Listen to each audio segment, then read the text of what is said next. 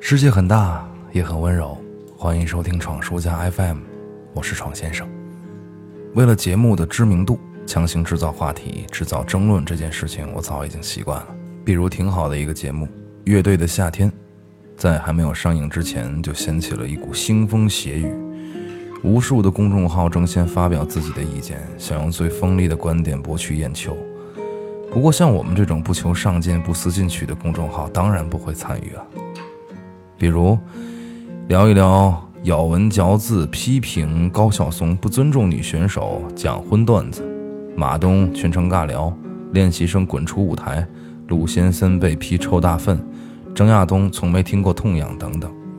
让我觉得无比厌烦，甚至一度对这个节目丧失了好感。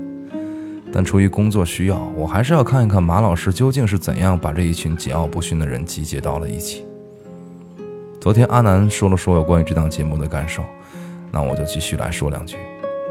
第一，这档节目虽然赛制很愚蠢，但主办方和选手都默契的视赛制为空气，不管是剪辑也好，还是采访也好，都给了乐手足够的尊重，对于黄金音乐时代的致敬。对每个音乐人的尊重，把热爱视作一种信仰等等，都让我非常感动。我们可以看到每一支乐队、每一个乐手身上鲜明的个性，而且我们相信这不是为了节目做效果而引发争端。我们可以看到他们身上每一个人最锋利的地方，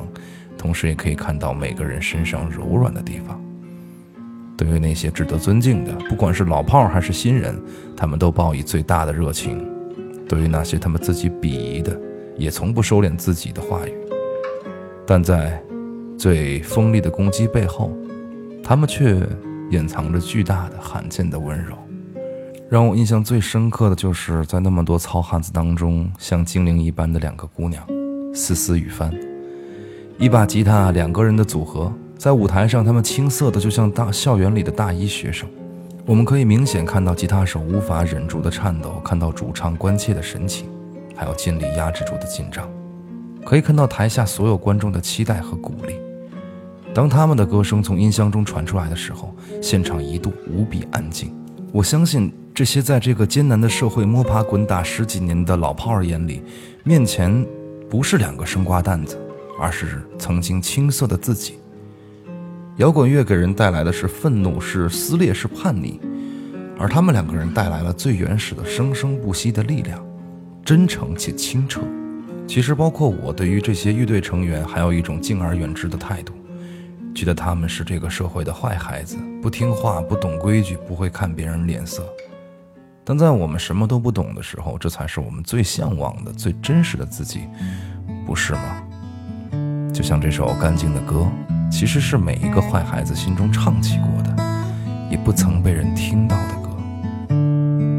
就这样，在你耳边轻轻响起。妈妈